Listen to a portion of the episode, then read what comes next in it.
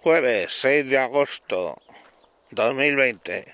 Me encuentro reflexionando sobre películas. Hoy os traigo Diálogo de Carmelitas, año 1960.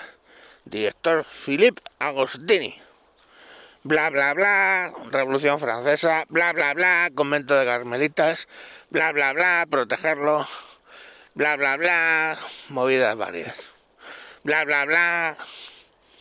Todos los revolucionarios le dan por lo mismo. Bla bla bla. No la he visto. Bla bla bla. No la recomiendo. Y ni como no la he visto, ni la recomiendo, ni sé realmente, realmente en el fondo de qué va, os pongo un extracto de diálogo de Carmelitas para que, bueno, eh, sepáis un poco el ámbito de la película. Ahí va dentro vídeo. ¡Carmela! ¡Carmela! ¡Carmela! Carmelita, hija, ¿qué te pasa? ¿Por qué me gritas?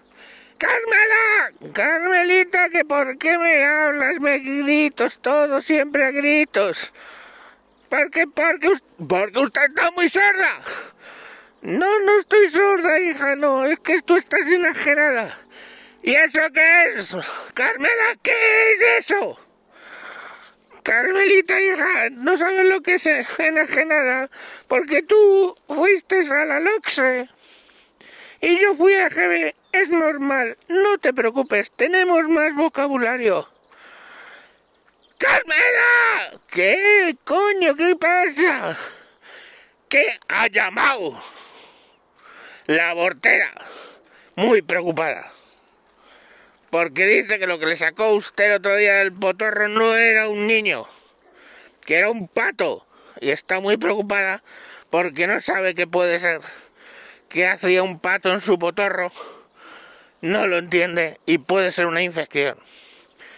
Carmelita, hija, el patito estaba en el potorro y pensé que es que estaba embarazada. Pero a lo mejor es que se había metido ahí el patito porque estaba con frío, porque este año ha hecho mucho frío. Y yo entiendo, el patito se mete ahí en el coño tan calentito y está tan ricamente el patito calentito. Los patos le gusta el calor y la humedad. Entonces es normal que me confundiera.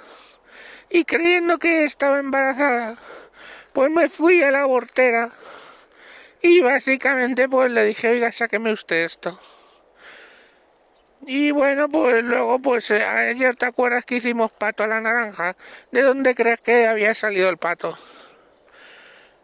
¡Carmela! ¿Qué hija mía? Deja de gritarme, por el amor de Dios, que yo te oigo bien. ¡Carmela! Entonces por eso el pato de ayer a la naranja sabía pescado.